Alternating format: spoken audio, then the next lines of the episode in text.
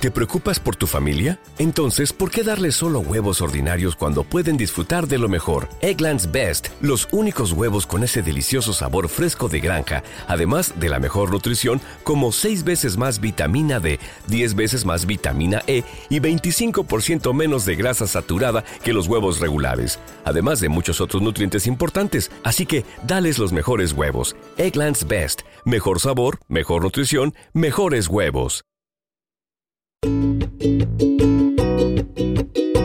Hola, ¿cómo están? ¿Bien? Qué chingón.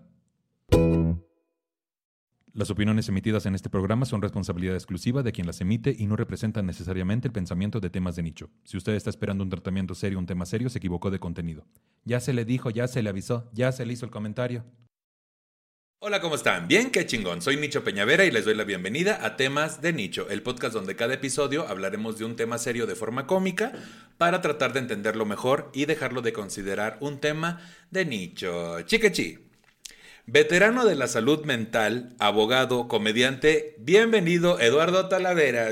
¿Cómo estás, Nichito? Ay, muy bien. Me encanta eso de veterano de la salud mental. Veterano de la salud, muchas batallas. Diez mil batallas. Muchos de mí mismo. De ti mismo y de todo el universo. Ayer ponía, ayer ponía un tweet que digo, eh, es mi terapeuta, ¿no? Se llama Adrián Salama. Mm. este es como el guardaespaldas más efectivo porque me cuida hasta de mí mismo. Y eso se, ha de ser una chamba muy absorbente. No mames, güey. Oye, Tala, ¿cuál es tu relación con la procrastinación? Eh, ahí vivo. ¿Ahí vives? Ahí vivo. En la esquina, ahí en la esquina de procrastinación y insuficiencia renal, decías. Renal, no, este, y no me siento suficiente para el mundo, ahí ah, vivo. Yo por ahí vivo también. A una cuadrita de perfeccionismo. Ándale. Ahí estoy cerquita, cerquita. Entre Constitución, así ya no me puede sonar una calle nada más. que hay un Oxxo. Que hay un Oxxo, siempre hay un Oxxo. Donde vamos a comprar cosas que no debemos. Muy bien. Pues bienvenido, Tala. Gracias, Nichito, por invitarme. por estar aquí. Publicista, locutor comercial y comediante y alumno de Casa Peñavera. Bienvenido, Gabo Díaz de León. Nicho, muchas gracias. Qué gusto, qué gusto. No, me, el gusto es mío. ¿Cómo estás, güey? Muy bien, contento de estar aquí. La verdad, ya me lo estaba saboreando desde Ay, yo, ya, se lo estaba saboreando. A mí me pasó igual antier, te decía, pero con otra cosa. Oye, Gabo, ¿cuál es tu relación con la procrastinación? Yo creo que fue lo primero que llegó a mi vida y es lo que siempre me ha hecho llegar tarde. Entonces, la verdad es que ya le empecé a agarrar cariño y es pues justo un, un trastorno en el que creo que se tiene que aprender a vivir con eso, pero ya, ya me río mejor de eso porque es como el virus del papiloma humano, hay que aprender a vivir con eso, ¿no? Algo Sin duda. Por cierto, un saludo a todas mis parejas sexuales. Oh, que la chingada. Y yo las mías también, pero en agradecimiento de en que agradecimiento de que no. Estoy yo igual, yo. Sí, igual sí, el virus del papalote humano, decías también. El papalote humano. No, seas payaso. De hecho, que si me tocan abajo, es como leer braille. ¿Como el qué? Como, leer, braille. me imaginé varios puntos ahí las perlas de. ¿Cómo se llama? Las perlas del. Para que ah, por aquí se entra, así, decías. ¿Cómo? ¿Chupar? ¿Qué? Ay, Talavera, qué fuerte. Ay, Nicho, de verdad. Todo tiene que ser sexual contigo. Qué fuerte. Vamos ahí. Los procrastinadores crónicos son conscientes de las consecuencias de su tendencia a posponer proyectos personales y profesionales, deudas económicas, problemas de salud, oportunidades, excusas por inventar o disculpas por pedir.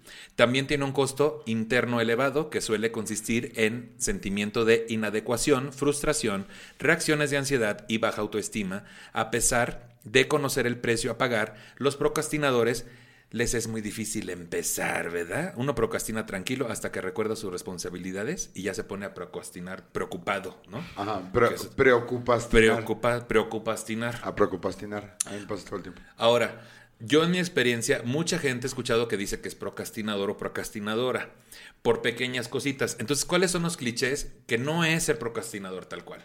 Es que hay un pedo ahí que a la gente le encanta, como la glorificación que ha habido en la cultura en los últimos, ¿qué? 10 años de la enfermedad mental. O sea, como que, güey, es que si está enfermo a lo mejor es muy inteligente. No, somos igual de pendejos. O sea, pero a la gente le encanta como que hacérsela especial diciendo que tiene algo que no le funciona bien. Sí. Por ejemplo, ay, no mames, mi TOC. Y tú así de, no, Fernanda, poner tus plumas por color no es un TOC, güey. Un TOC es sentir que te mueres si no cuentas las 18 veces que abriste la pinche chapa, güey. O sea, o los güeyes tienen, ay, la ansiedad, no que estés desesperadito en tu casa porque Netflix no te dijo la película que querías, no es ansiedad. Ansiedad es sentir que te hundes en un puto vacío oscuro, güey, de desesperanza. Eso es ansiedad, güey. Entonces, igual con la procrastinación. Procrastinar, eh, y tú lo debes de saber, obviamente, es ahorita lo hago, ahí voy. No, no, no, ya lo empiezo. Ya lo empiezo ahorita y ya todo bien. Y de repente se te olvida o se te pasa o de plano dices, no, no lo voy a hacer ahorita, lo voy a hacer hasta el rato. Y cuando te das cuenta de lo que estás haciendo es, es que no sirvo para nada, güey. O sea, no, nunca voy a empezar ni a terminar nada. O sea, es horrible. O sea, los procrastinadores no es nada más decir, ay, lo hago mañana. No, es si no lo hago mañana, es más, si no lo hago ahorita, sé que hasta dentro de tres meses no lo voy a hacer. Es estar todo el día con ese sentimiento. Y al día siguiente también, y al día siguiente también. Y luego tener una lista de pendientes y empezar por los más sencillos en vez de enfocarte en el que tiene semanas pendientes o meses pendientes, ¿no? Muy cabrón. Justo creo que, que no es, no es tener un día hueva, sino es más bien no tener hueva, pero tampoco hacer nada para resolver lo que tienes por hacer. Es decir, eh, puede que tengas un, día te has despertado con las ganas de hoy sí voy a trabajar, hoy voy a hacer todo lo que tengo que hacer, hoy voy a escribir la mejor rutina, ¿no? Y, ¿Qué? Ajá, y de pronto, porque estoy aquí viendo Instagram, no? Y se me fue el día y, ay, güey, son las seis, terminas medio haciéndolo, ¿no? Medio haciendo las cosas. Medio haciendo. El asunto es estar siempre en, en, el sentimiento de culpa de no hacer las cosas. A mí, mi terapeuta, en algún punto, antes de que empezara a, grabar mi podcast, que se llama Café, con Eduardo Talavera. Casual. Este, me, le dije, es que quiero hacer el podcast, pero fíjate que me faltan eh, cosas porque entonces, y me dice, güey, lo único que te falta, o más bien, lo que te sobra es la la culpa o el compromiso que sabes que vas a tener una vez que lo empieces. Yo ponía yo un tweet que decía, nadie tiene miedo al fracaso. Tienes miedo al fracaso en público, güey. A lo que le tienes miedo realmente es al éxito. O sea, cuando tú dices, eh, voy a empezar esto y lo empiezas, sabes que no vas a poder soltarlo. O que si lo sueltas, significa de verdad un fracaso y que no tiene nada que ver con que te vean o no. Sí, te estás anticipando a lo que vas a sentir cuando no salga bien. Y por eso lo pospones un chingo, ¿no? Lo pospones porque empezarlo implica enfrentarte después a un posible fracaso y es con lo que realmente no podemos. Exacto. ¿no? Vamos a ver aquí qué es la procrastinación. La procrastinación viene del latín procrastinare, pro, que significa adelante, y por eso, crastinus, que significa mañana. Es la postergación o, o posposición de acción o en el hábito de retrasar actividades o situaciones que deben atenderse, sustituyéndolas por otras situaciones más irrelevantes o agradables por miedo o pereza a afrontarlas. Se trata de un impulso de la voluntad del comportamiento que tiene su raíz en la asociación de la acción por realizar con el cambio, el dolor o la incomodidad.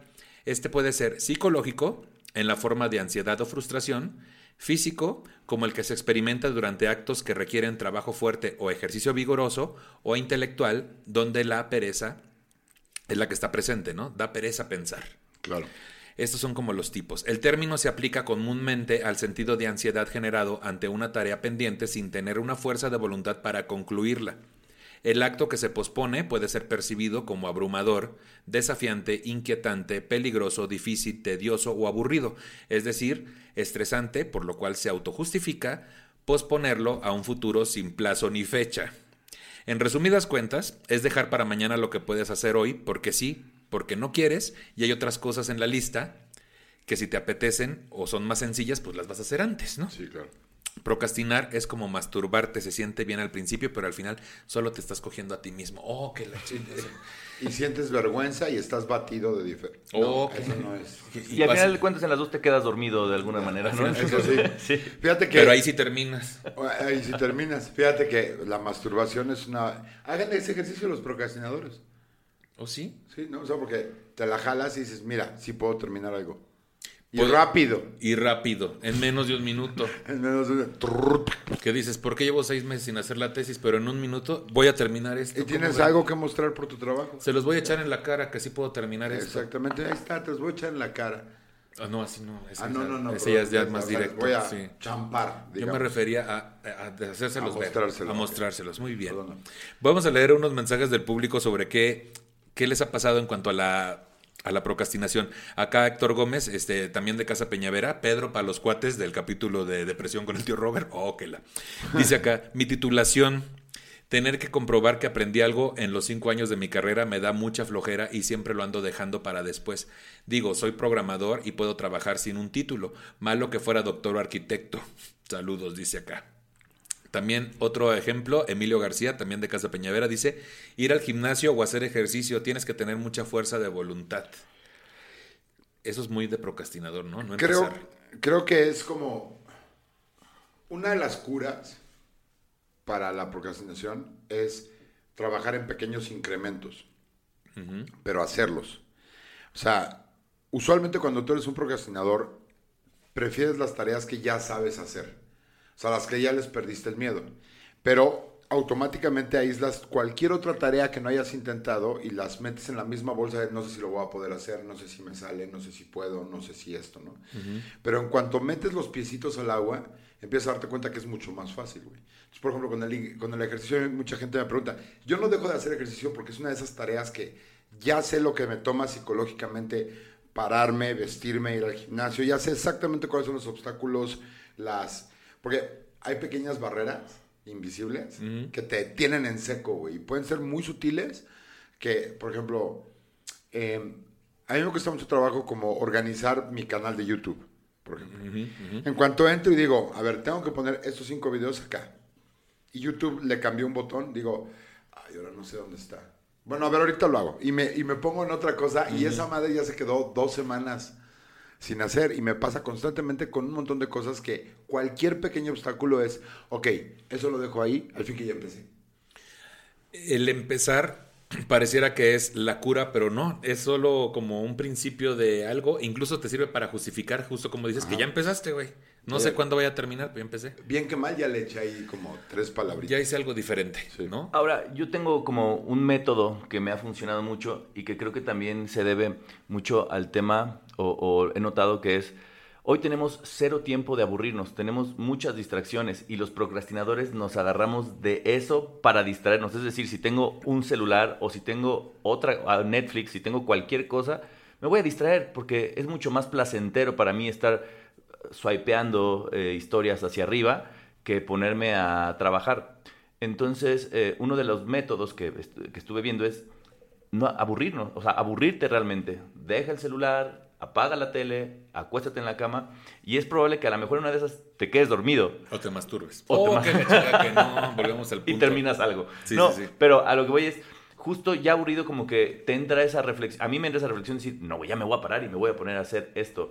Eh, pero sí es justo, como decía Talavera, hacer una sola actividad y pequeños pasos, pero creo que previo debe haber una preparación porque justo viene ahí eh, una pereza, pero la pereza es emocional, no es física. Es sí, no, no es física. Es una pereza en la de, no lo quiero hacer, güey, no lo voy a hacer ahorita. O sea, somos expertos en, en evadir.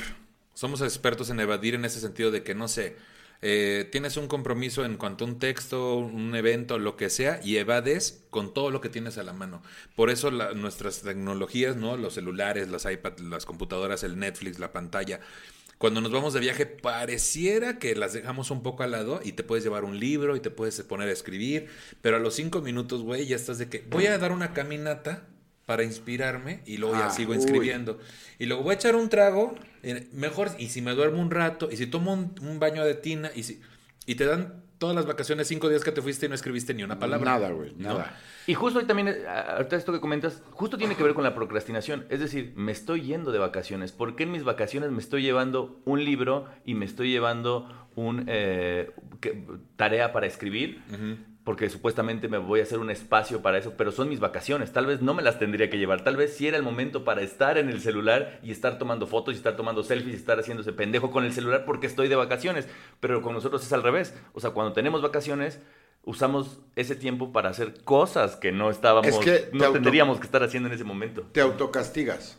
O sea, es como una onda de culpa muy cabrona, güey, porque dices, ya no hice nada, ya no hice esto todo el tiempo que debía haberlo hecho bueno, pues ahora me tengo que llevar. En mi tiempo libre, ni modo. Y entonces, no disfrutas tu tiempo libre, no disfrutas el tiempo que tenías que haber pasado trabajando porque ya lo intercambiaste. Es como si estuvieras.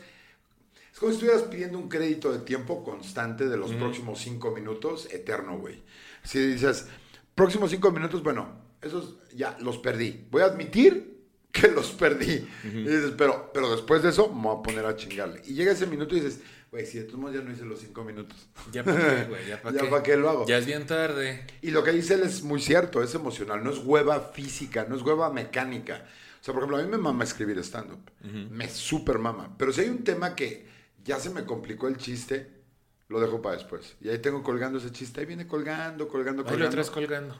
Ahí lo traigo colgando todo el tiempo, así al abajo. Así, la- miserable. ahí. Ah, no es así abajo de la rodilla, todo grueso. Ay, todo, Dios de mi vida, lleno por de venas. Dios. Ay, Lleno Dios. de venas, todo así como duro, güey. Bien raro, güey. Bien raro, como bolillo de Soriana. dices. Como bolillo, Bien feo. como bolillo de dos días de Soriana. Qué fuerte. Y no, pero ahí, ahí- ahí lo traes y dices, es que le tienes que entrar a eso, güey. Éntrale, güey. Y tú, no, güey, porque no le voy a entrar. Y mucho es el miedo a... Hay mucha gente que habla del síndrome del impostor. Y otra vez, la mayor parte de la gente habla del síndrome del impostor sintiéndose como el artículo original, ¿no? Así como que dicen, es que tengo mucho éxito, pero ¿qué tal si me descubren que realmente no soy tan bueno? Y tú, no, no, Jorge, hacer Exceles, güey, no. Seguro si eres un impostor, güey. Seguro si lo eres, no te preocupes. Es que si hay un pavor a tener éxito, cabrón. Ah, que por Muy cierto, cabrón. lo del bolillo, saludos a Tato de ahí de Pachuca, mi- uno de los muchachos que hace stand-up, Ah. ese se lo escuché a él, te decía.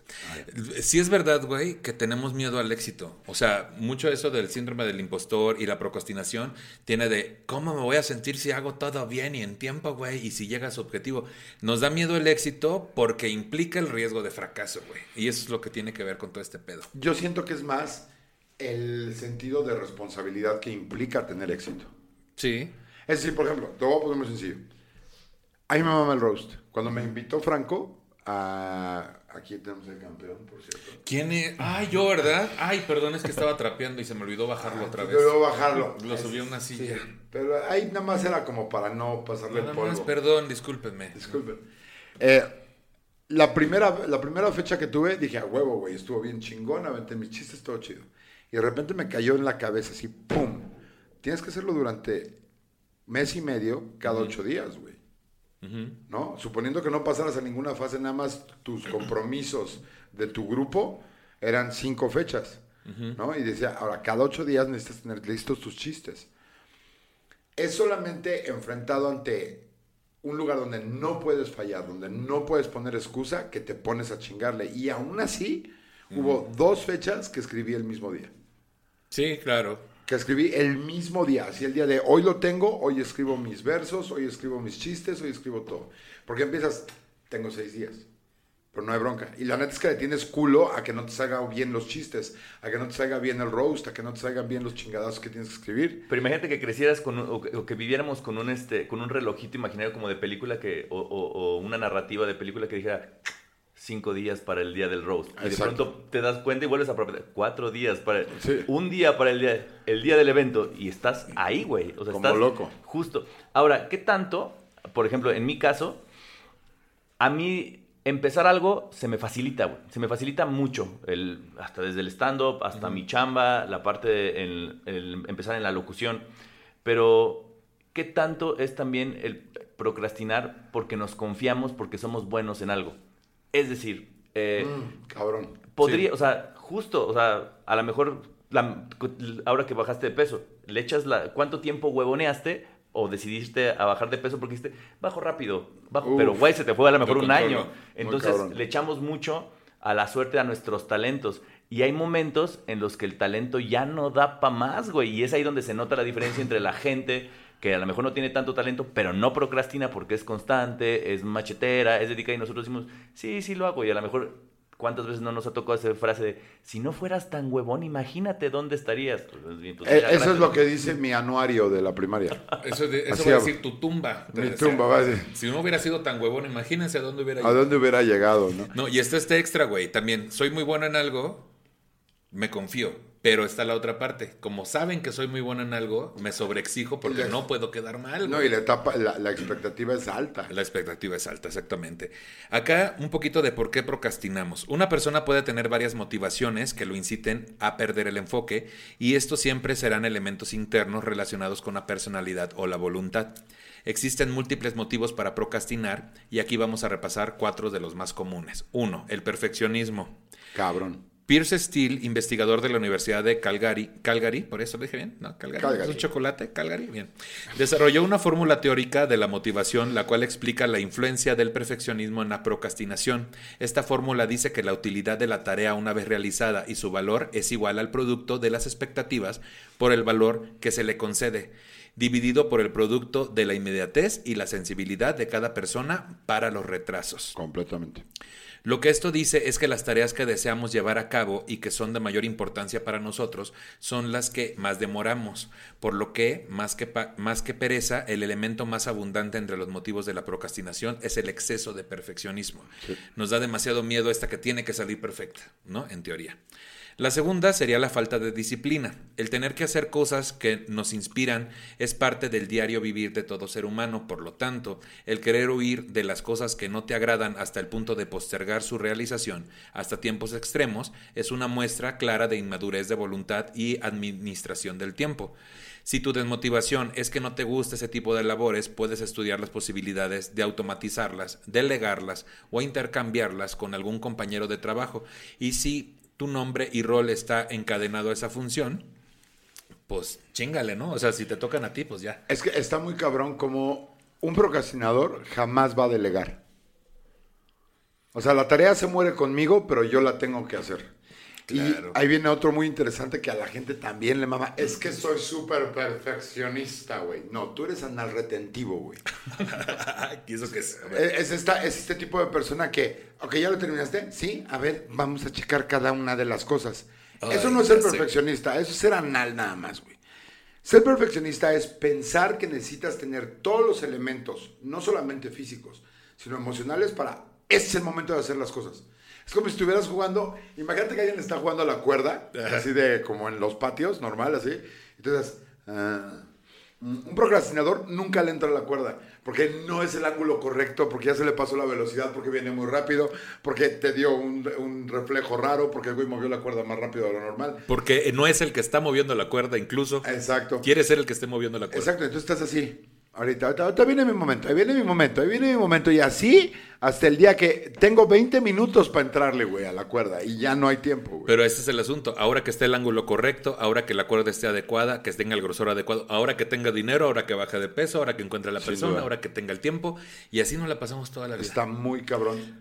Y, de- pero déjame decirte una cosa. El pedo del perfeccionismo, la gente lo asocia con cosas buenas, como si fuera una cualidad. Y no lo es, güey. No lo Porque es. para empezar, el producto de alguien que es perfeccionista nunca es perfecto. Claro. Nunca. Por el contrario, güey. Todos los productos de un perfeccionista son una mierda, güey. Porque te esperaste tanto tiempo para realizar la tarea que cuando la tienes que realizar, la tienes que realizar con lo que tienes y te chingas. Y aparte está tan basado en ti, al ser tan perfeccionista, que no está pensado a quién va ese producto, por ejemplo. Exacto. ¿No? O sea, él- él puede llevar incluso a nunca hacer las cosas el ser perfeccionista, Muy Y obviamente. relacionado ya a la procrastinación es que te consumiste todo el tiempo esperando el momento adecuado y solamente tienes 10, 10 minutos o un día para realizar toda la tarea. Entonces, evidentemente, aunque tengas todos los materiales y las condiciones sean ideales, ya no tienes el tiempo. Y justamente el tiempo lo hace, la falta de tiempo hace imperfecta la ejecución. Sin duda. Y luego, ¿qué pasa? Que ahí viene otro pedo, que sí tienes nada más esos 10 minutos y pocos recursos y te sale bien, güey.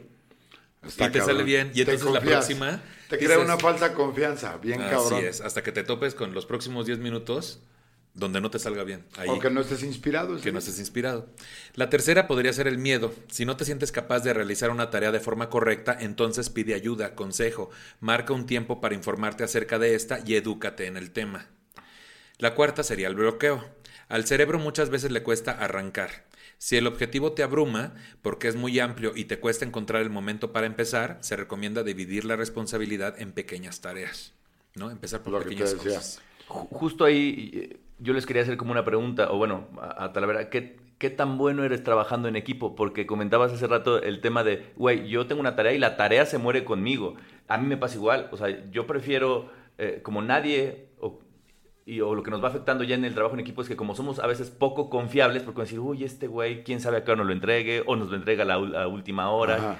Dices, pues porque prefiero quedarme yo con toda la responsabilidad a que mi parte, de todos modos, la voy a entregar al, al final, ¿no? Entonces, justo la gente de pronto empieza a dejar de confiar en uno y no sabemos delegar tampoco, porque pues, esto me lo quedo yo, güey. O sea, Sí, esto es mío porque esto yo lo hago a mis tiempos. Aparte porque si tú es parte del perfeccionismo, o sea, deriva de ahí el no poder delegar, porque dices, ok, güey, ya tengo esto hecho, porque luego sí haces las cosas, pero en trabajo en equipo, la procrastinación entorpece todo, es como aventarle una llave, güey, al motor de un coche, güey, porque ya tienes este, güey, pero no se lo quieres llevar porque dices, van a pensar que estoy pendejo.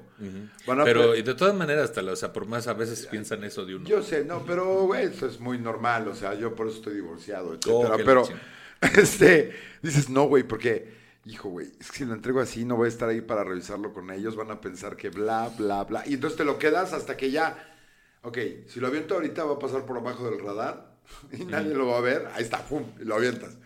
Es un pedo. Pero, por ejemplo, los pequeños incrementos que decía en la investigación que estás leyendo, güey, son muy reales. A mí hay gente que se, se me acerca y me pregunta, entre otras cosas que saben que sí puedo ayudar, que son poquititas, pero hay algunas que sí, es en hacer ejercicio, cómo ganar la costumbre y el hábito de hacer ejercicio.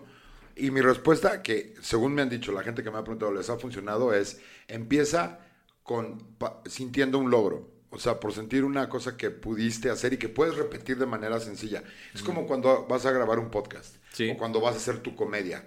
Piensas en qué puedo hacer y repetir un millón de veces con lo que tengo, con mi capacidad, con mi intelectualidad, con mi creatividad, ¿no? Entonces lo mismo. Entonces me dicen, ¿cómo empiezo? Levántate en la mañana y haz 10 sentadillas, 10 jumping jacks, 10 lagartijas y 10 abdominales. Y, y después que nada más eso, güey.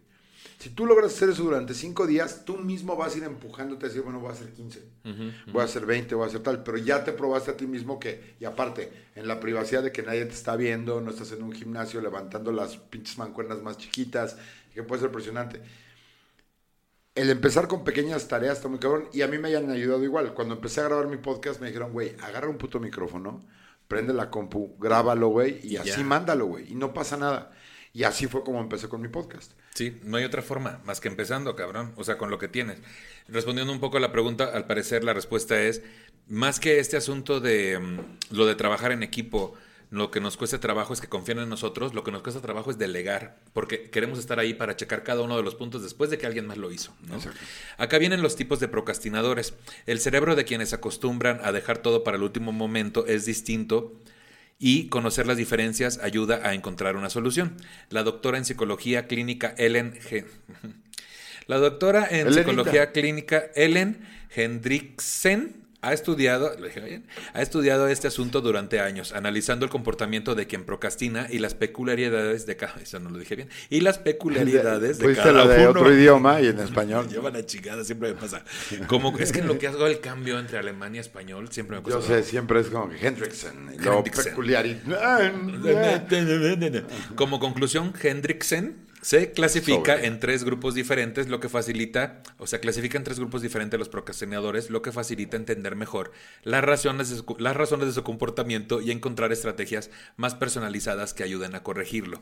Entonces, el primer tipo son los que evitan. Algunas personas procrastinan para evitar las consecuencias negativas de sus acciones, como la sensación de ansiedad, aburrimiento, agobio o tristeza. Los bloqueos emocionales, como el miedo al fracaso, un perfeccionismo ex- excesivo o baja autoconfianza, son otras causas muy frecuentes pero no siempre conscientes, explica Elisa Sánchez, psicóloga laboral. A esto se le unen mecanismos mentales como el efecto Zeigarnik, Zeigarnik, supongo, que es la tendencia a recordar tareas inacabadas o interrumpidas con mayor facilidad que las que han sido completadas. Esta estrategia de evitación no siempre es exitosa, según Hendrickson, porque el mismo hecho de procrastinar puede llevar a sentir emociones negativas como el estrés de tener que hacer todo el trabajo en menos tiempo. Ese es un tipo, ¿cómo me animé, viste? No, es que iba a toser. Ese es un tipo. Ese es un tipo de procrastinador que es el que evita, ¿no? También están los que buscan placer. Ay, yo creo que yo soy de esos. Se andan tocando. Los que buscan Ah, placer. sí. Un Estamos poco de ASMR. Yo, el yo busco placer, te decía. 5578, así daba mi celular. Que ni, ni daba O el contexto. celular de alguien más, güey. Sí, el del chaparro, güey. 55, no me sé del chaparro, no le hablo tanto. Yo no me sé ningún. No me lo sé. Pero acá mira, vienen otros que son los que buscan placer. Estamos programados biológicamente para buscar sensaciones placenteras y evitar el dolor. Cuando esto se lleva al límite, puede ser una de las causas de la procrastinación. Hay quienes no hacen lo que deben hasta que realmente tienen ganas de hacerlo. En este caso, no se trata tanto de evitar una tarea concreta, sino de querer elegir deliberadamente algo que les gusta más. Y por último, están también, no por eso no son los últimos, pero es que- Mames, yo tengo los tres, güey. ¿Tiene los tres? No, todavía me faltan dos, espérate. Ah, Están solo los optimistas, que ahí también creo que tenemos cosas. Son víctimas de la llamada falacia de planificación, que está relacionada con las predicciones sobre cuánto tiempo se necesitará para completar una tarea futura. Ese es de huevos, porque es.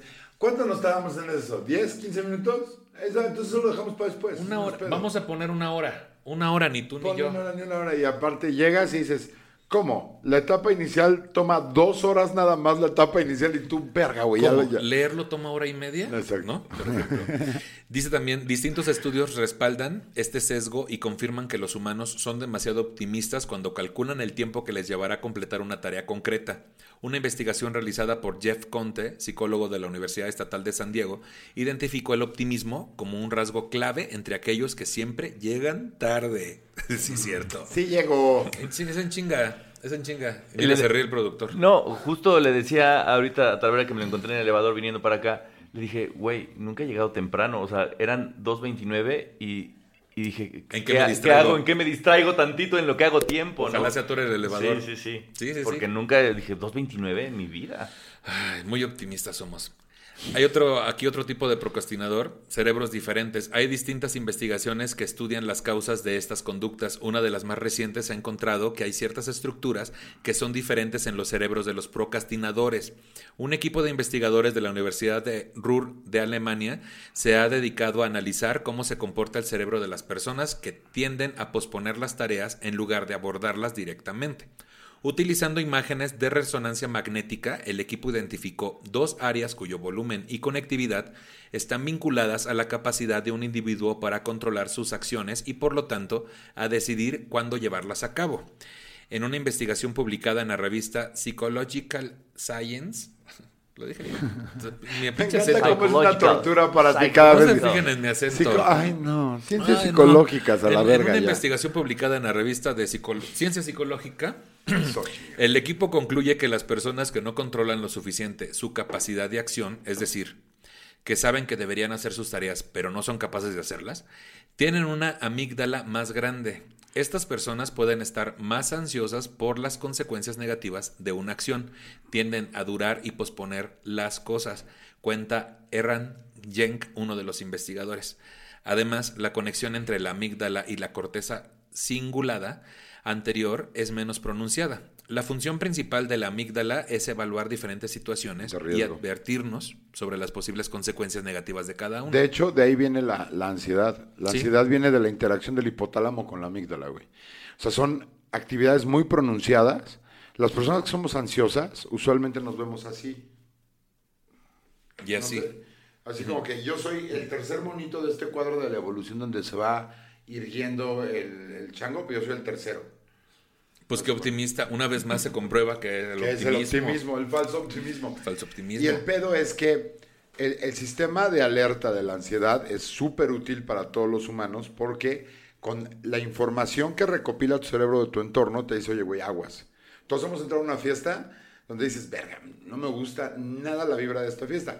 Y lo que no te diste cuenta es que cuando entraste, güey, cachaste así como un reflejo de la sonrisa de un güey que te pareció sarcástica o mamona, la luz de acá te pega raro, güey, el dolor no te gustó, eh, hay cinco güeyes ahí que te cagan y la música está de la verga.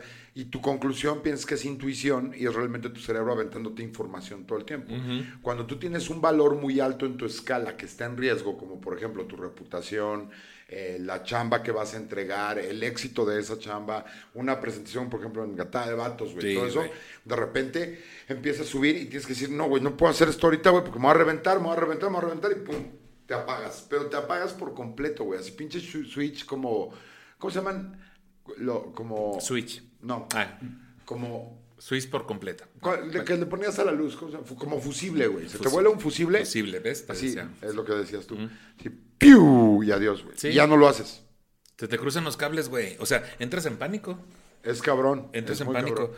También acá dice que em, eh, la corteza cingulada anterior utiliza esta información para seleccionar qué acciones se van a poner en práctica. Debido a una baja conexión entre ambas, las emociones negativas podrán no estar suficientemente reguladas y afectar la capacidad de iniciar la acción. O sea, como que no te sube suficiente agua al tinaco. Te No, en es que en cuanto sientes que es demasiado el miedo que tienes, dices, no, güey, o sea, ni lo voy a tocar. A mí me acaba de pasar algo muy, muy, este, cabrón.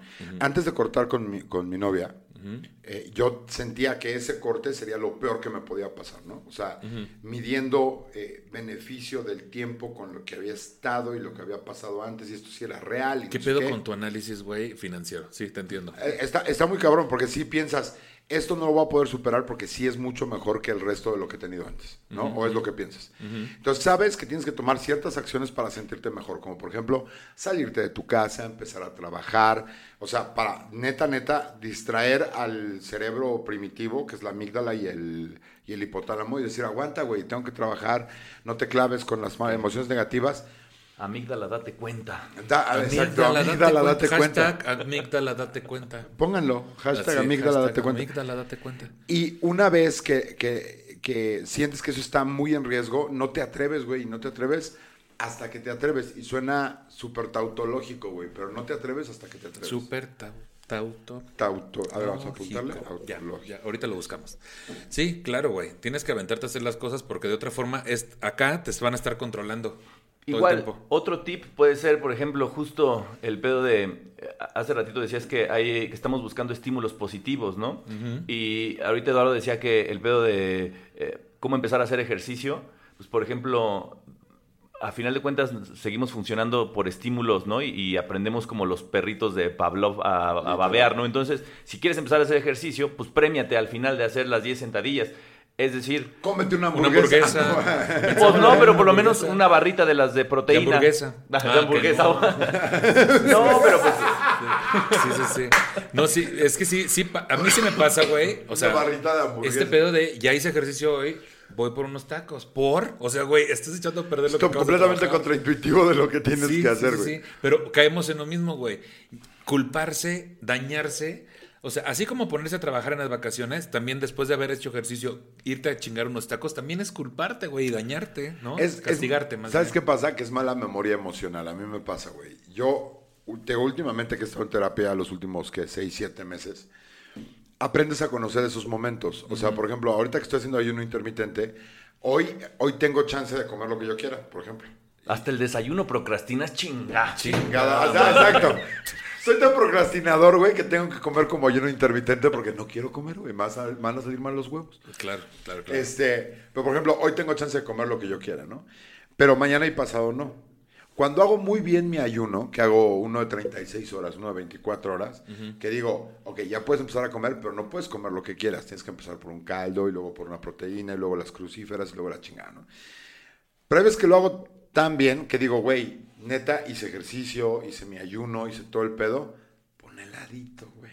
Un heladito, es que eres bien dulcero de madre. Cabrón, güey. Entonces me echo el helado y des- exactamente en la última lamida, así, ah, ¿Qué? digo, chale, güey.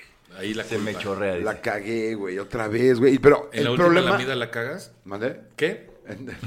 ¿Y cómo te sientes? ¿Qué? Nunca he estado en una situación donde esté yo cerca de la lamida y poder cagarla. Pero suena interesante. Déjame ver. No, yo tampoco. Tiene que haber tres personas para eso. Hashtag la mida, date cuenta también. No, también en la lamida luego sientes la... No, ya Ay, también. Dios no, mío. es que también pasa. Pues también sí pasa, güey, o sea, de repente, pues, no Toallitas sé. húmedas siempre a la mano. Y luego... Exacto, exacto. No, Ay, no. esto que... Ay, que fue... la birria de ayer. El no garapiñe, ya no la garapiñada es... Ya es no te gacha. vuelvo a llevar, le dices. ¿No? ¿Qué? bueno, ya en la última lamida del lado te entra la culpa, güey. Te entra la culpa. Y el problema es que, por ejemplo, a mí una de las cosas que me ha dicho mi terapeuta es, tú tienes cero memoria emocional. No tengo memoria emocional, literalmente. Yo puedo platicar contigo poca madre hoy y no mames, ay, Nicho, güey, qué chingón es Nicho, no sé qué. Y mañana me quedo no con el- existo. Sí, sí, sí. Ah, tengo, el, tengo el archivo anterior al último válido. Entonces, si ese archivo anterior era que Nicho me hizo una cara me dijo, no mames, pinche talavera, güey, o algo así, lo resiento de nuevo, porque no tengo el archivo nuevo de la última plática con Nicho. Claro. Y lo mismo me pasa con mis emociones. Yo sé que me voy a sentir culpable, pero no me acuerdo.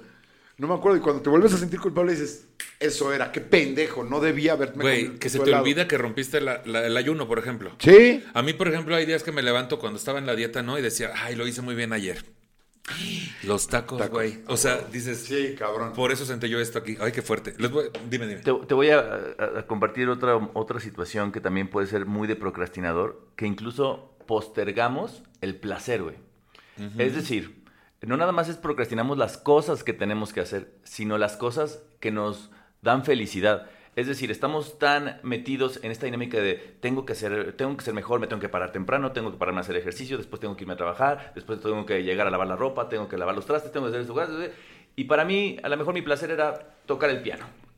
Y en terapia yo echaba la culpa. Si es que no me alcanza el tiempo de nada. Porque estoy, de- o sea, de todo esto que acabo de decir, me despierto, me levanto, lavo los platos, voy a trabajar, no sé qué, lavo la ropa. Y a las 12 de la noche quiero empezar a tocar el piano y ya no tengo tiempo porque ya me tengo que dormir para el otro día. Y lo, pero también inconscientemente lo estás postergando. Estás postergando esa cosa que te daba placer, una actividad. Porque sabes que requiere actividad mental, esfuerzo. Y un día el, el psi- el- el psicólogo, el terapeuta me dijo, ¿y por qué no te, en lugar de eh, dejarlo hasta el final, es lo primero que haces cuando te despiertas? Y yo así como que dije, ¿qué? ¿Eso se puede, güey? O sea, ¿se puede acomodar las cosas que quiero hacer primero y después irme a chingar? Porque así vas a decir, y así ya le pusiste una palomita a tu pendiente de, de tocar, el, piano. Y cuando te dijo, ¿por qué no lo haces primero? Y te dijiste, ¿por qué no sé tocar el piano? Pero no tengo piano, güey. ¿Qué usted no da clases de piano? Le dijiste al terapeuta. No estoy aquí por eso. Eso estaría de huevo. Eso es que, doctor, nunca puedo tocar el piano. bueno, vamos a ver las causas. Sí, 10 años de terapia, sí, güey. sí. Cabrón. De repente, bueno, a ver, entonces ahora ya, ¿te sientes capaz? Ya, me siento capaz de tocar el piano. Ok, pues vamos a, a una sala de conciertos. Llegan a una sala de conciertos. Es Vas. que- pero es, que, no, es no que sé. nunca aprendí. O sea, nunca aprendí por estar en terapia. Nunca aprendí a tocar. Y en tu tumba dice, nunca aprendió a tocar el piano. Me lleva la Estás chingada. muy tumbero hoy. Muy tumbero. Es que quería tumbero. hacer un chiste de lo que dijiste hace rato, pero no me acordé. Pero bueno, les voy a leer los últimos comentarios del público. Acá también dice Venga. Sergio Pesina, lo que más le ha costado la titulación, porque no se empecina, te decía. El titularse. Eh, Edren Reyes dice acá también, más de un año en entrarle al stand-up, pero tal vez fue más por miedo que por procrastinar. Efren, Edren Reyes. Pues no te hemos escuchado. Ah, es cierto, ¿no? Es que el miedo, el miedo es justo la procrastinación. O sea, el miedo es un pretexto. Sí. Porque realmente no hay ningún riesgo. O sea, dices, le voy a entrar, le voy a entrar, le voy a entrar. Y tu miedo, sí existe el miedo, pero es el miedo a, a empezar algo y que digan, no hay nada. Es como cuando le quieres tirar la onda a una vieja, o cuando alguien, a una morra, Ay. perdón, porque ya me dijeron que no puede ser vieja, pero bueno, morra. Eh, es como cuando le vas a marcar a alguien, Pero es que no me estás incluyendo en la conversación. Yo soy gay, eh, tendrías que decir a una persona. Te la... a una persona. Gracias. De hecho, yo me identifico como mujer negra sin una pierna. Cabrón. chingado. usted- ¿Para qué te pregunté cosas? Si ustedes Sí, ven mi podcast, así lo digo. Dexter, mi otro compañero de podcast, que se llama Opino porque puedo, eh, se identifica como una persona no binaria. Entonces, cada quien tiene... Sí, Pero sí, el sí, punto, no está es, el punto es cuando Sí, sí, sí. le estás mandando a alguien un mensaje y no se lo quieres mandar porque no quieres obtener la respuesta negativa, ya sea de que no te conteste o de que te conteste algo que no quieres este, Escuchar, escuchar. Y ahí lo traes, y ahí lo traes, y sabes que lo tienes que solucionar. Tienes que dar ese paso y lo traes ahí porque le tienes miedo al resultado. Yo digo que la procrastinación siempre acaba siendo una especie de miedo o precaución o como aversión a un resultado específico del cual sabes no hay arreglo. O piensas, por lo menos, que no hay arreglo. En el caso del stand-up, pues es el el estatus social que va a tener, ¿no? Es decir, voy a estar frente a cientos de personas, ah, ojalá, ¿no? Cientos de personas. Cálmate, Vallarta. Sí, sí, sí. Cálmate, Nicho. Sí, eh, Diez Ah, personas que me me van a juzgar y voy a estar, toca, voy a estar vulnerable frente a ellos, ¿no? La- ponerse vulnerable frente a las personas es lo que te tuerce de pronto, ¿no? Pero ya una vez que lo superas, pues ya, justo es esos pequeños pasitos, pero sí, yo creo que todos Sí, es, es miedo a ese futuro eh, fatalista, cabrón, que de ahí también proviene mucho de la ansiedad. También acá nos dice eh, Brian U. Cano, dice, hola Nicho, principalmente me tardo mucho en empezar y concluir libros. Me he tardado más de seis meses en terminar un libro de menos de 200 páginas. Asimismo, con trámites o pagos por la pereza de tener que levantarme y salir. En teoría es la pereza, es lo que pensamos siempre, pero siempre es el miedo regularmente. También acá Magali dice, Magali Cortés dice, estudiar y terminar un curso de inglés. Eh, Alejandra Martín dice, hola Nicho, pues el clásico, la tesis. Terminé la licenciatura hace cinco años, trabajo de medio tiempo y el resto de él, pues me dedico a no hacer la tesis. Prefiero estar en cursos o talleres de otra cosa que apurarme con eso. Mejor me, me pongo a ver o a escuchar todos los episodios de temas de nicho porque las 16 formas de titulación de mi universidad, mi facultad solo tiene dos. Adoro tu trabajo, gracias, muy amable Alejandra. Le- la tesis les hizo mucho sentido acá la producción. Es que sí es cierto, güey. O sea, más allá de que no sirva para ni madre y que sea un documento que va a pasar juntando polvo en una biblioteca que nadie visita, sobre todo en esa sección donde están las tesis. Claro. ¿Cuántas veces productores han pensado, ah, tengo que hacer un trabajo, ¿sabes quién tiene una tesis de eso? Nadie, güey, nunca. Nunca nadie ha pensado, güey, la tesis de este güey me puede servir. Nunca, güey. Güey, ya me acuerdo que hay una tesis sobre... Ahorita, claro que en cinco años todo el mundo va a buscar una tesis de que hay 27 personas ahorita escribiendo una tesis sobre la influencia del stand-up en la sociedad o algo por el Ah, estilo, sí, ¿no? claro. Y yo, ni yo lo leería. Que luego nos escriben, ¿no? Oye, te quisiera entrevistar para mi tesis. No la vas a terminar. Sí, no, Sí, vas a terminar. sí. O sea, mis palabras van a quedar En en el vacío, como siempre, Como siempre. pero ahora a propósito. Como siempre, como toda mi vida. Y bien enojado yo. También acá nos dice Karina Posadas, mismo caso. Tardé siete años en sacar mi título de licenciatura. Me puse muchas excusas. Cuando me decidí a titularme, descubrí que había votado mi tesis cuando ya estaba terminada. Si yo hubiera sido mi asesora, me habría dado un buen librazo. Gira mucho Me había dado cuenta que había votado por el verde. ¿Qué? ¿Qué? Que lo había promocionado por 10 mil pesos y pagaban 2 millones. ¿Qué? Qué fuerte. Por cierto, ¿ya escucharon las propuestas? Mm. Oh.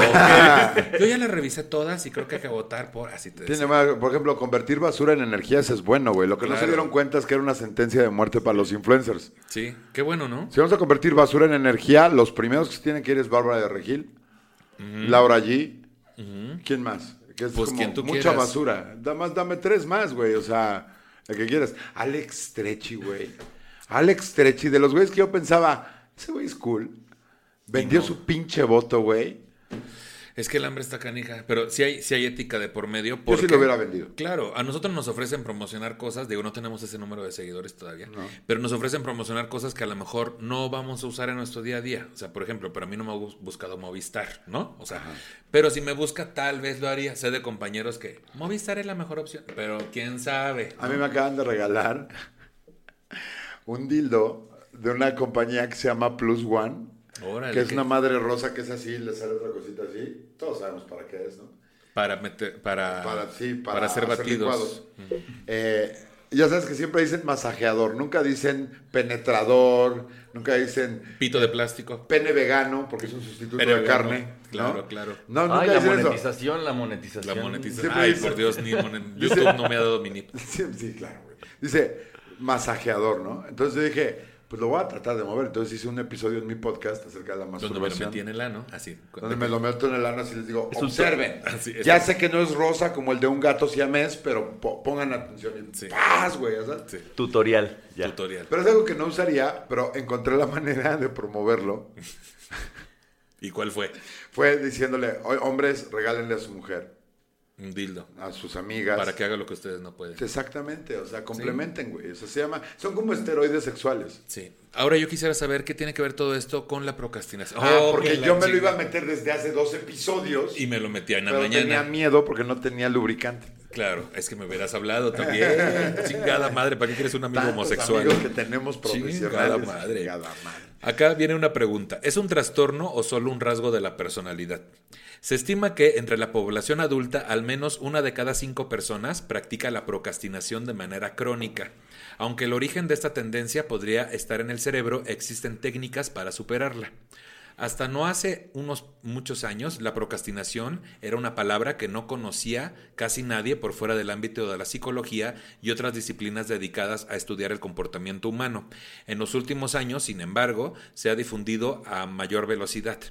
Tal vez porque la vida moderna, tan cargada de distracciones y estímulos nuevos, nos hace cada vez más procrastinadores.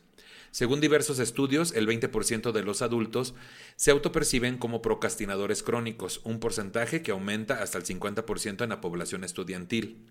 A tal punto que muchos trabajos aluden al llamado síndrome del estudiante, que es vestirse con faldita de cuadros. Con faldita de cuadros, con tirantes, Y- ¿no? Y una playerita así abierta, una camisa abierta. Sí. Y cantar, oops, I Did it again. ¿no? Y dos chongos.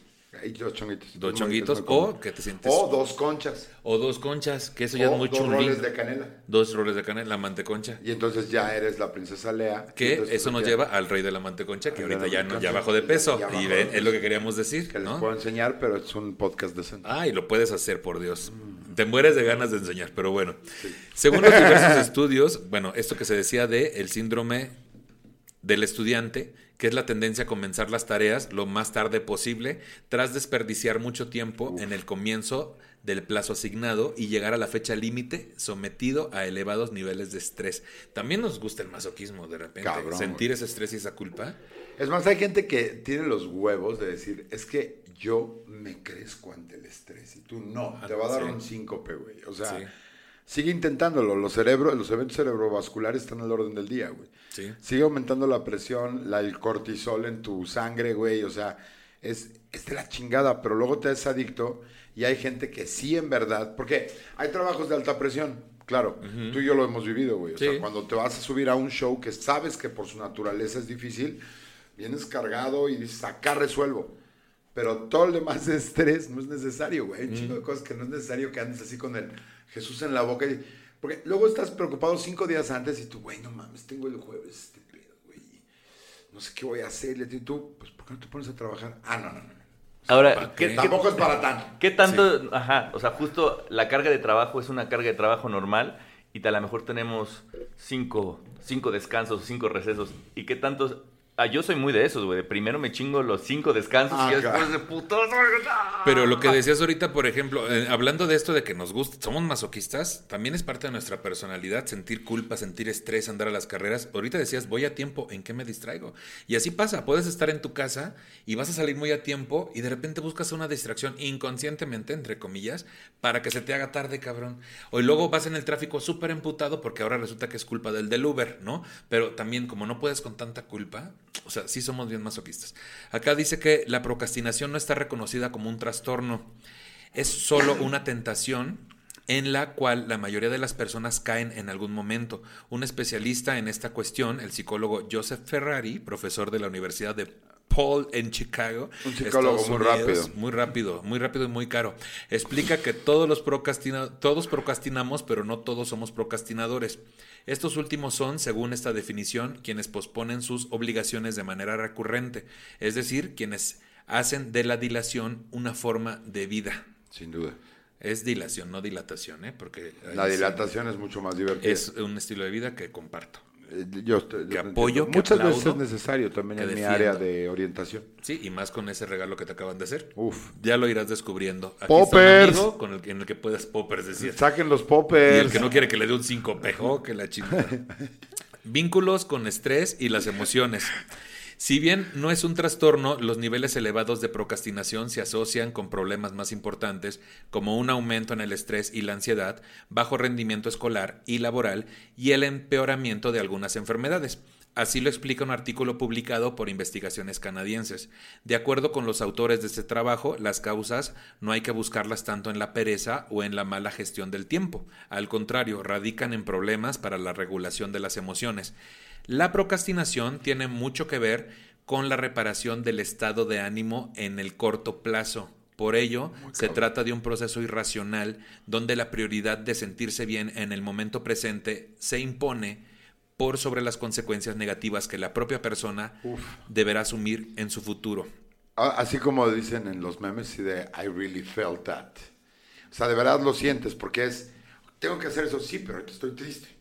O sea, o sea estoy triste y necesito, ahorita, ahorita voy. Denme mi ahorita tiempo. déjenme en paz. Ahorita no, ya. sí, sí, y lloras. Y es cabrón, güey. Es cabrón. O estoy muy excitado, no, no sexualmente. También todo el tiempo. Pero no me refiero a eso. Me refiero a que estás muy contento, estás muy de, ah, huevo, estás muy pilas. Y es, güey, pero tienes que hacer el trabajo.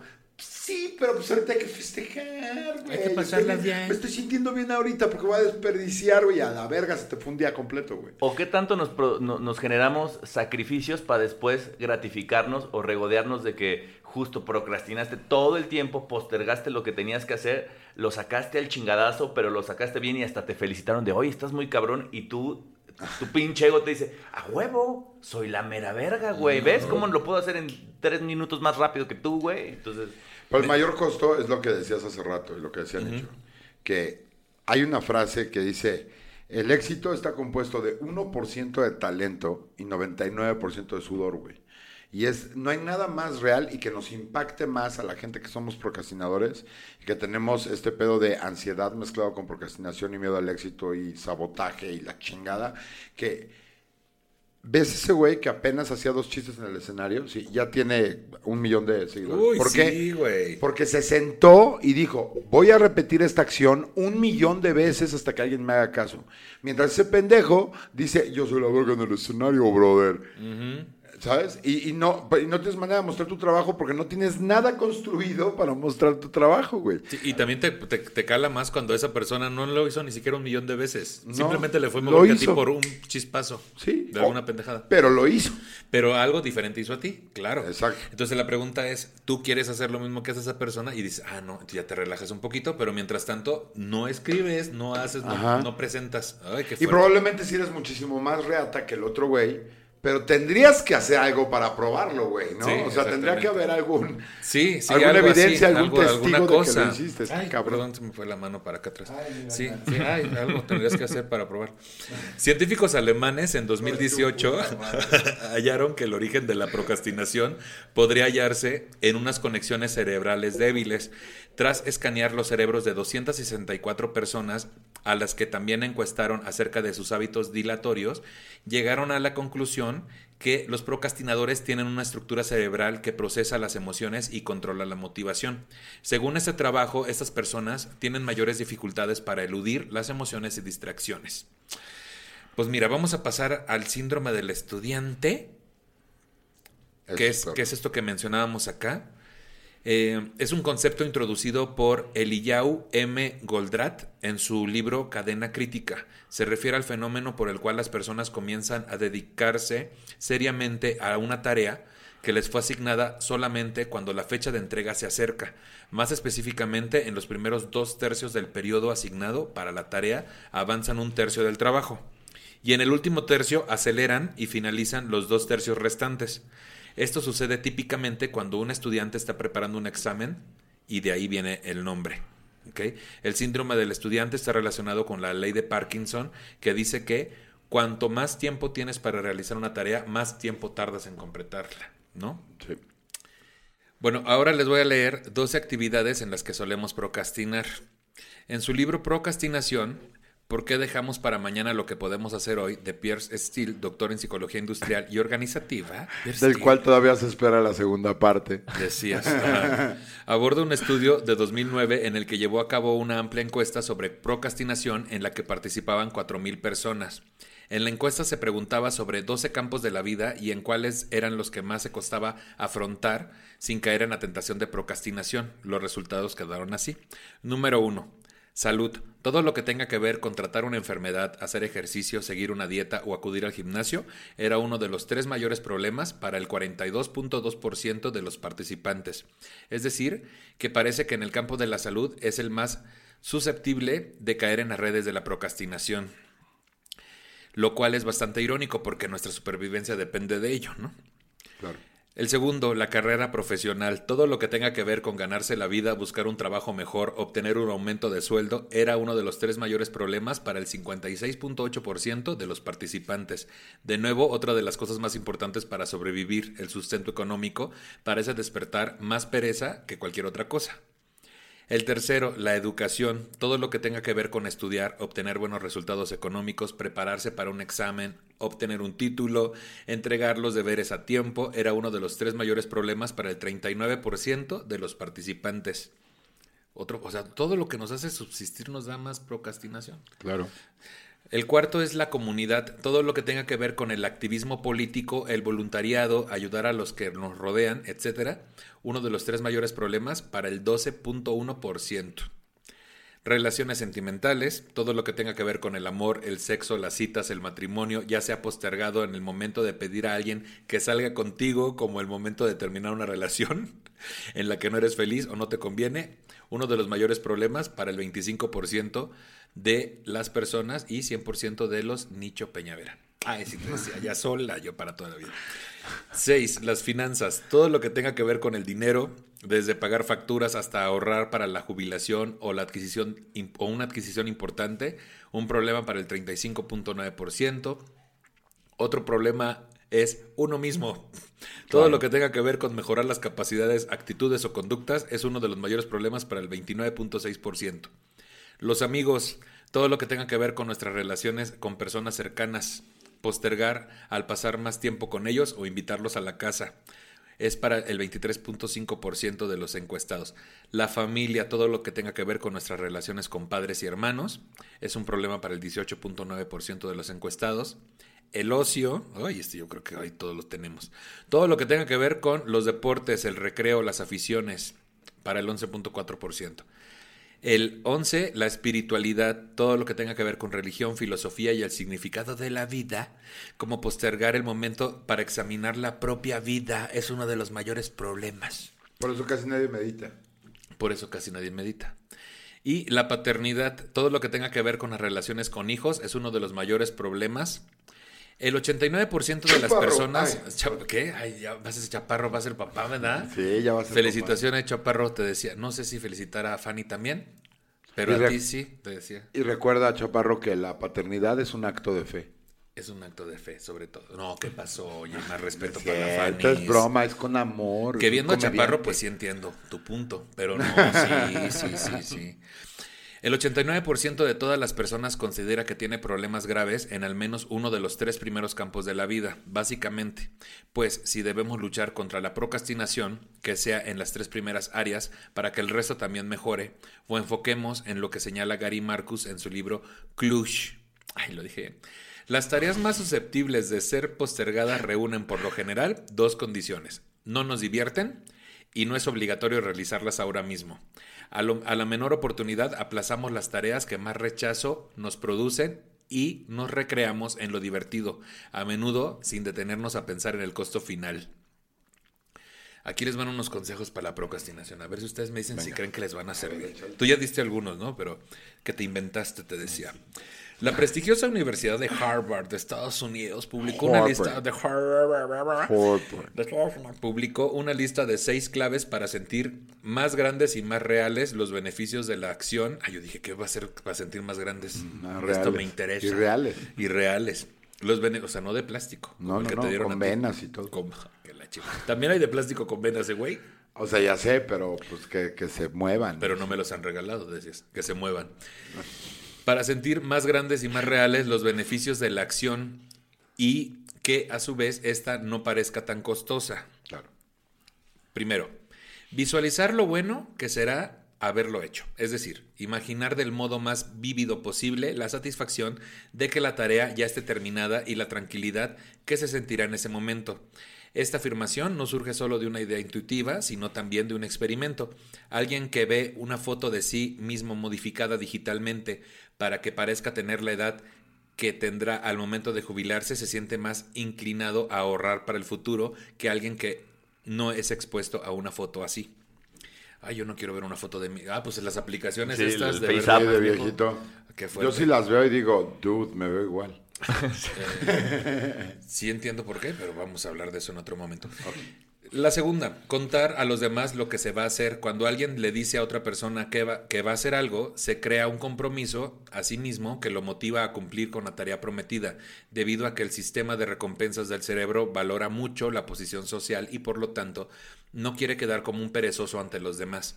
De hecho, a menudo sucede lo contrario. No le decimos a nadie lo que nos proponemos hacer por miedo a que finalmente no lo hacemos.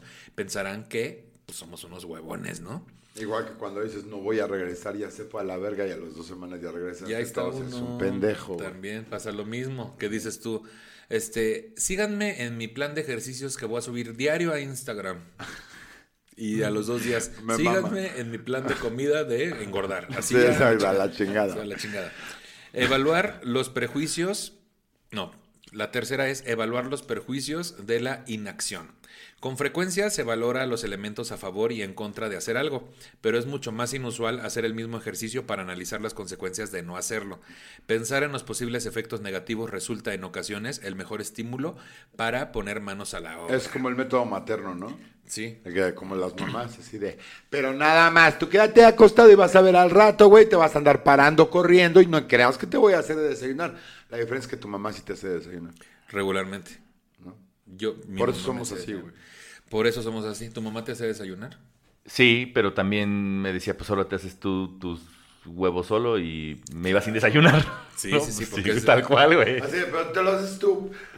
No voy a comer. Sí, sí, sí. Entonces voy a hacer ayuno intermitente. 36 horas, dices. Pues voy a hacer un intermitente. Voy a hacer mi procrastinación en mi favor. Y luego voy a lamer un, un helado, decías. Y al final, ¿qué? me cago. ¿O cómo? Ah, me cago en un helado que me, la mí. me cago en un helado que, que la mí. La cuarta, identificar el primer paso. Se atribuye a Confucio la frase, un viaje de mil millas comienza con un Con paso. un solo paso. Pues bien, hay que saber cuál es el primer paso. Una vez que se sabe, es más simple pensar luego en el segundo y después en el tercero. Pensar solo en el objetivo completo puede bloquear y contribuir a la procrastinación. Muy cabrón. Pero si se piensa en metas pequeñas es más fácil avanzar. Hay que encargarse de lo que tienes entre manos en ese momento, güey. Es, es mucho, por eso digo que la procrastinación tiene un componente de ansiedad muy cabrón. Las personas que somos ansiosas estamos pensando en cuatro o cinco pasos adelante que ni siquiera te tienes que preocupar de ellos en este momento. Y esa preocupación retroactiva, güey, hace que te, que te congeles, güey. Cuando empiezas, y vayan a terapia, me cae de madre, no hay otra forma, güey. En buen pedo vayan a terapia, porque una vez que empiezas a darte cuenta que sí, de hecho, no es una frase motivacional de Bárbara de Regil el vivir el momento, es lo más importante que hay, güey. No hay dentro de cinco minutos, no hay hace diez. Es ahorita, güey, o si no te acabas, güey, en un cagadero, güey. Pero un cagadero, vayan a terapia, neta, se vayan. Acabas en un cagadero. Sí me ha pasado, ¿eh? Es horrible, güey. Es horrible porque empiezas Sí. a pensar, ok, ya hago esto y después voy a hacer tal. Puta, pero ahí seguro no va a haber tal madre. Sí. Entonces, si no está, lo que voy a hacer es tal. Y una tarea que era de este tamaño, cuando la revisitas dos días después, ya es así, güey. Y ahí sí ya no sabes ni qué chingados. Es como una madeja de estambre gigantesca con gatos encerrados. Y... Gatos en el balón. Que el truquito es hacer listas, ¿no? O sea, háganse una lista de pendientitos del mismo proyecto, partan en pequeñas metas y cada madre que vayan tachando, esa es la ¿Sabes pequeña cuán- meta. ¿Sabes cuántas listas tengo así? Ay, sí. debe ser. Sí, pero... Tengo que revisarlas, pero no, no me he dado la tarea. Tengo que hacer una lista para darle checklist a mis listas pendientes, güey. Sí, sí, sí, acabas en un cagadero. Y de ahí piensas muchas cosas, ¿no? Muy Dices, cabrón. ¿Por qué se me pozole? Dices, por ejemplo. No Eh, sé. Sí, por ejemplo, no, y, y puede ser cualquier, cualquier gatillo. Hay, hay, Sí, o, o muy fino también el vato, y aún así puedes acabar en un cagadero. ¿Qué? No entendí, a ver cómo. Ah, Puede te ser cualquier detona, gatillo que agarres sí, en el sí. baño del, del, del Sport City, güey, ¿no? O sea, o puede ser todo un caballero que agarres en el, en el Churchill's, ¿no? En la O sea, mesa no sé. redonda decías, ya cualquier cosa. mesa- Ya, sí, a la verga, güey. Ya cualquier cosa. El quinto es darse, el quinto, fíjate que bien quedó ahí el ¿Eh? quinto. Darse pequeños premios por cada avance. Si cada meta alcanzada se vive como un logro y se permite una pequeña recompensa por él, el avance se torna más placentero y menos probable caer en la tentación de posponerlo. Y el sexto y último, eliminar el bloqueo oculto. Pese a los consejos anteriores, sigue existiendo algo que dificulta la acción. Indaga en uno mismo hasta identificarlo y poder sacarlo del camino. Así, también. Yo no entendí nada, pero así dicen los Es de este pedo de por qué realmente no lo quieres hacer. Siento Sí. que, por ejemplo, eso es lo que me pasó a mí con, con mi terapeuta. Me decía, ¿por qué no lo has empezado? No, es que los micrófonos. ¿Por Sí. qué no lo has empezado? Me dice, enséñame tu teléfono. Le enseño mi teléfono. Me dice, es un Note 10, tiene una grabadora de para que tú puedes poner aquí, bla, bla, bla, al mismo tiempo que estás grabando. Lo ¿Sabes usar iMovie? Sí, edítalo tú solito. Y de repente era como, verga, tengo todas las herramientas Sí. para hacerlo sin comprar estas madres. De, acabé comprando lo demás porque también me gustan los gadgets, pero es como, no lo quieres hacer porque sabes que una vez que empieces, es mucho más dañino el dejar de hacerlo porque te hace ver como fracaso que seguirlo haciendo.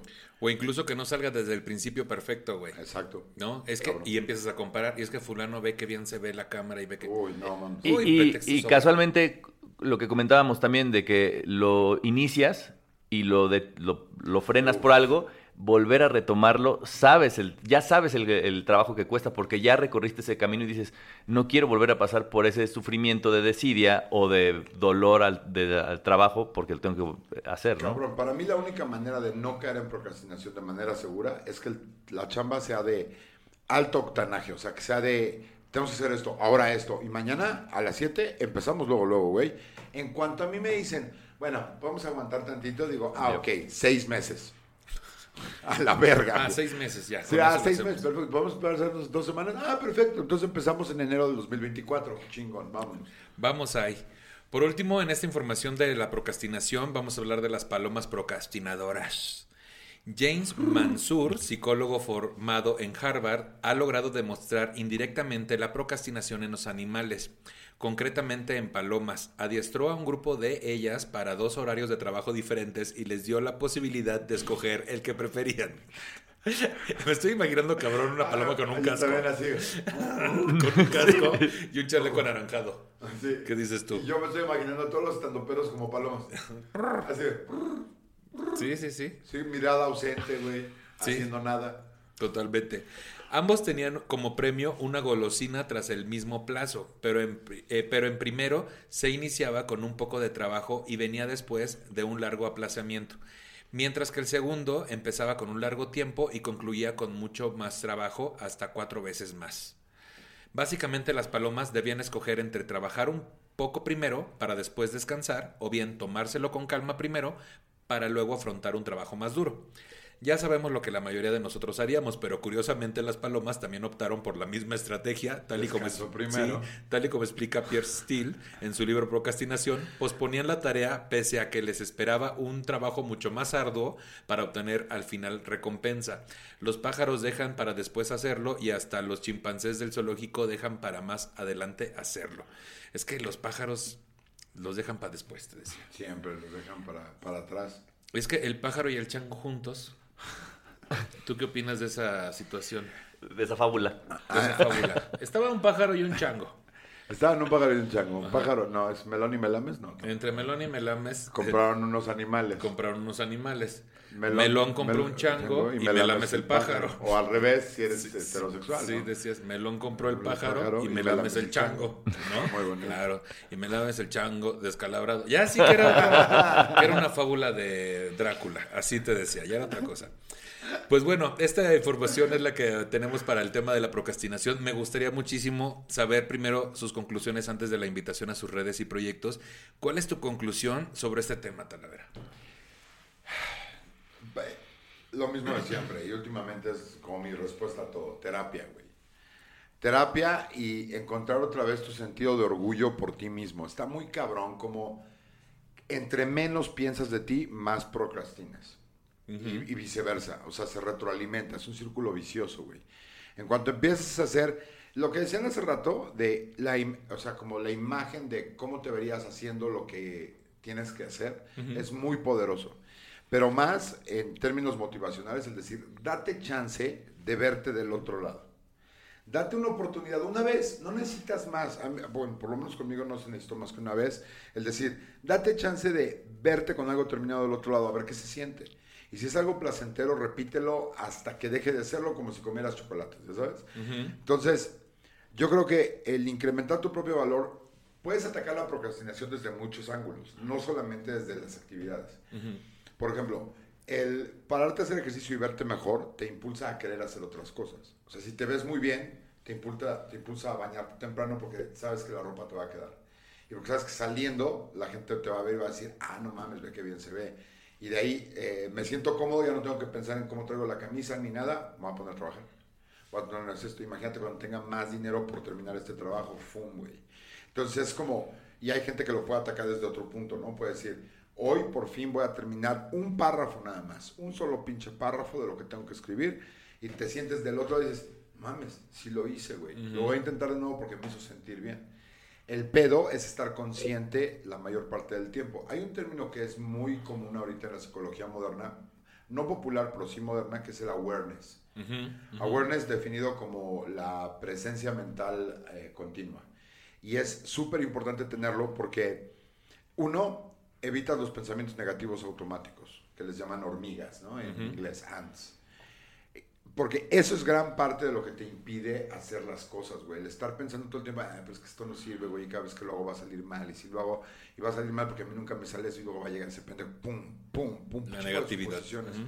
Entonces, el estar presente cada minuto de tu día como, estoy aquí, estoy aquí, estoy aquí. Es cansado al principio, pero una vez que le agarras el vuelito, tus actividades se vuelven extremadamente sencillas hasta llegar a lo autómata, que es muy conveniente para los que somos procrastinadores, que es, yo ya sé que me paro, hago mi cama, me voy a hacer ejercicio, regreso, medito y después empieza el día. Con esas tres actividades, siento que estoy haciendo cosas que yo nunca había hecho antes y aumenta mi valor frente a mí mismo y digo, bueno, casi cualquier cosa me puedo chingar. Entonces, es mi conclusión, vayan a terapia, pero sin, antes de ir a terapia pueden estar presentes en su propia cabeza. Sepan que este minuto que están haciendo ahorita es el único que va a contar, güey. No existe dentro de cinco minutos, no existe hace media hora. Vivir este pinche minutito ahorita, así en incrementos de 15 segundos como perros sin memoria de corto plazo. ahorita voy a ir al refri y ahorita me voy a servir agua. Ahorita no voy a comer, ahorita voy a fumar. Creo que es mi, esa sería mi conclusión. Y no, y a la demás gente, no se hagan los especiales, güey. Si no tienen un padecimiento, un trastorno, al chile sí es cagante escuchar un montón de pendejos que se quieren sentir especiales porque son aburridísimos y no tienen personalidad. Decir, güey, es que no sabes mi top, güey, no sabes la ansiedad que me da, güey. Que la gente venga caminando en un lado de la calle, en un lado de la calle, en un lado de que tú, güey, eso no es ansiedad. La ansiedad te puede hacer arañar las paredes durante 48 horas seguidas. Como cuando comes mucho chile, ¿no? Ajá, exacto. Pero eso no te araña las paredes, te araña el culo. No, también las paredes arañas por Ah, sí, con Pues sí, la conclusión justamente tiene que ver con trabajar con lo que tienes entre manos para no entrar en pensamientos negativos que te hagan postergar esa actividad por el miedo a no salir bien librado, ¿no? Muchas gracias, Tala, por eso. y este, ¿cuáles son tus conclusiones, Gabo? Mis conclusiones. Primero, yo les, más que conclusiones, desde mi perspectiva, les diría em, aceptación. Se necesita mucha aceptación y decir, soy así y tampoco hay pedo. Se puede poner peor si no tomo acción y aceptar que estamos cometiendo un error. Decir, güey, se me está olvidando hasta parpadear por estar viendo memes, güey. Y decir, güey, me tengo que parar en este momento. Y eh, justo eh, saber que que tenemos que hacer un llamado a la acción, vuelvo a lo mismo, eh, para encontrar esa aceptación y esa conciencia de que tenemos un problema o una condición, es ir a terapia. Pero es muy probablemente que si procrastinan estén posponiendo el ir a terapia. Entonces, si estaban buscando un aviso de ir a terapia, este es el aviso. Este Vayan a terapia, güey. O sea, este es el aviso. Y la segunda es, em, tampoco, eh, me voy a poner un poco fatalista, tampoco pasa nada de no hacer las cosas. No se culpen. A lo mejor no es el momento la mejor recomendación que les digo es abúrranse. Es decir, está muy menospreciada el muy menospreciado el aburrimiento de decir, güey, este, tengo que estar haciendo cosas, tengo que estar ser más productivo, tengo que no estoy haciendo nada y entra una pinche sugestión de, güey, todos están haciendo más cosas que yo. También entiendan que somos únicos y que cada quien tiene su ritmo y su propio tiempo, pero que también el tiempo es finito y a final de cuentas, ya que mencionan dos veces lo de la tumba, en el epitafio va a decir, güey, al final procrastinando no, todos vamos a acabar aquí pero más vale que se mueran contentos porque hicieron algo que los hizo felices a morirse con las ganas de, híjole, y si yo hubiera, ¿no? Entonces, vivan con eso, de, de, cada, cada momento estar justo en el presente, en el momento justo estar consciente de que necesitan hacer algo en el presente que los va a llevar a un mejor futuro, no a un placer eh, momentáneo, inmediato. Entonces, esa sería mi conclusión y que también, o sea, no pasa nada, güey. O sea, procrastinar tampoco pasa nada. Solamente creo que en este contexto de donde mientras más productivo eres, eh, eres más valioso, tiene que ver justo el tema de la procrastinación, porque si estuviéramos a lo mejor bajo otro régimen donde fuera menor la exigencia, a lo mejor la procrastinación estaría menos valorada. O sea, a lo mejor también procrastinar está bien, ¿no? Y hay, corrientes filosóficas en las que lo valoran mucho más, pero en la corriente en la que estamos, si queremos eh, ser útiles, tenemos que administrar bien nuestro tiempo. Creo que ese es el tema. Sí, en resumen, relájense también, o sea, porque justamente el culparse tanto y el ser tan duro con uno mismo es lo que hace que uno caiga tanto en procrastinación. Y la conclusión de siempre que es ir a terapia, porque entenderse uno solo no es fácil. Necesitas que alguien profesional te ayude a entenderte desde los perfiles que ya conoce muy definidos y para eso estudió muchos años, ¿no? Para ayudarte, no tengan miedo a la terapia. Y para eso también les recomendamos, está la página de Instagram, el, el usuario de Instagram de cap-anavi y también los pueden encontrar en www.capanavi.com, que son psicólogas y psicólogos decididos a ayudar a la comunidad en estos tiempos de crisis. Si usted conoce más canales de apoyo, por favor compártanlo en los comentarios de este video en YouTube y hagamos comunidad. Y pues por último, quiero despedir a mis invitados. Eduardo Talavera, muchas gracias. ¿Dónde te sigue la gente? ¿Qué andas haciendo? Síganme en arroba talatalavera en todas las redes, o sea, Instagram, Twitter, TikTok, etcétera. Y voy a estar, amigos de la península del Taconcito de la Botita.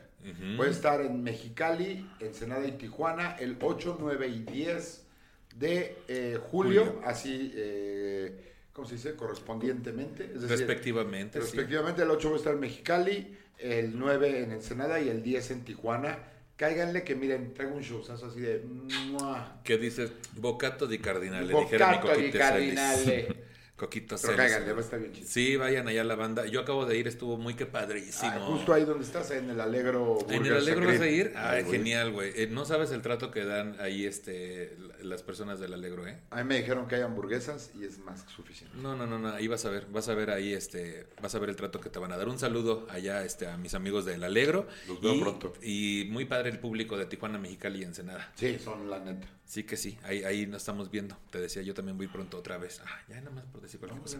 Y Gabo, ¿dónde te puede seguir la gente? ¿Qué andas haciendo? En todas las redes me pueden encontrar como Gabo-Díaz de León. Y justo estamos eh, produciendo eh, unos shows eh, con Malas Amistades. También sigan ahí, arroba eh, guion bajo Malas Amistades. Ya lo dije mal, arroba malas guion bajo amistades guion bajo. Eh, y estamos produciendo shows todos los miércoles en, una terraza en el Monumento a la Revolución, Terraza Coronela, también eh, elenco alternante. Y estamos próximos eh, con el show de stand-up comedy de Malas Amistades. Va a entrar a Shakespeare igual, con elenco alternante, buenos headliners. Claro que ¿Quién- si ¿Quiénes están ahí en el colectivo? En el colectivo estamos Lorx Johansen, que también es súper. alumna de Peñavera, de Casa Peñavera, eh, Gallito Guzmán también, eh, Alex Canarios, eh, Jafid, eh, O sea, estamos Felisa, Puros pájaros, canarios, jafi- así decías. este, Alex Canarios, eh, ahí entre, entre otros Asaf, eh, varios, varios eh, comediantes que ya tenemos un poquitito, ya, ya no somos tan principiantes, sino como que estamos ya dando el brinquito a, a intermedios. Oílos. Ah, Ay, no, sí, no, sí, sí, no, sí, sí, ya tenemos Está bien, está bien. Nuestros, nuestros dos añitos ahí dándole. Este, sí estamos empezando, pero ya tenemos ahí algunos minutillos eh, probaditos de comedia. Ya estamos empezando a dar shows como en colectivo. Y pues ahí estamos. eh, Shows bien. efectivos, dice usted. ¿Qué es lo que se necesita? Shows efectivos y vaya a pasarla bien ahí, ¿no? Sí, Terraza Coronela y eh, a partir de julio en el Shakespeare. Ahí estamos ya, perfecto. Pues muchas gracias también por estar acá, Gabo. No, gracias, y pues yo por último quiero agradecer a la producción de Todos Flotan Pro de Lupus y a Charlie Ortega por el guion de este episodio.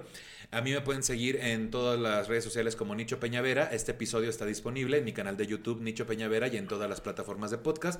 Compártalo por favor con el hashtag temas de nicho para llegar a más personas. Así que sí. Y por último, si usted se siente ofendido por el tratamiento que le hemos dado al tema y tiene un montón de sugerencias sobre cómo hacer este programa de forma correcta, le sugerimos dos cosas. Una, no nos escuche. Y dos, produzca si uno se le estuvo di y di. Muchas gracias, amiguitos. Hasta luego.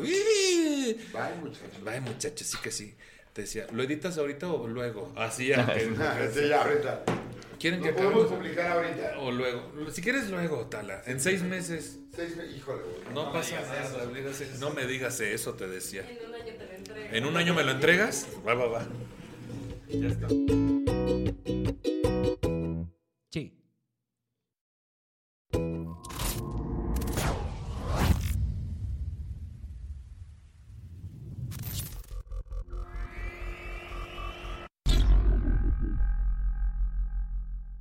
¿No se merece tu familia lo mejor? Entonces, ¿por qué no los mejores huevos? Ahora, Egglands Best están disponibles en deliciosas opciones. Huevos clásicos, de gallina libre de jaula y orgánicos de Egglands, que ofrecen un sabor más delicioso y fresco de granja que le encantará a tu familia. En comparación con los huevos ordinarios, Egglands Best contiene la mejor nutrición como 6 veces más vitamina D, 10 veces más vitamina E y el doble de omega 3 y B12. Solo Egglands Best. Mejor sabor, mejor nutrición, mejores huevos. Visita egglandsbest.com para más información. We've all spent more time with family lately.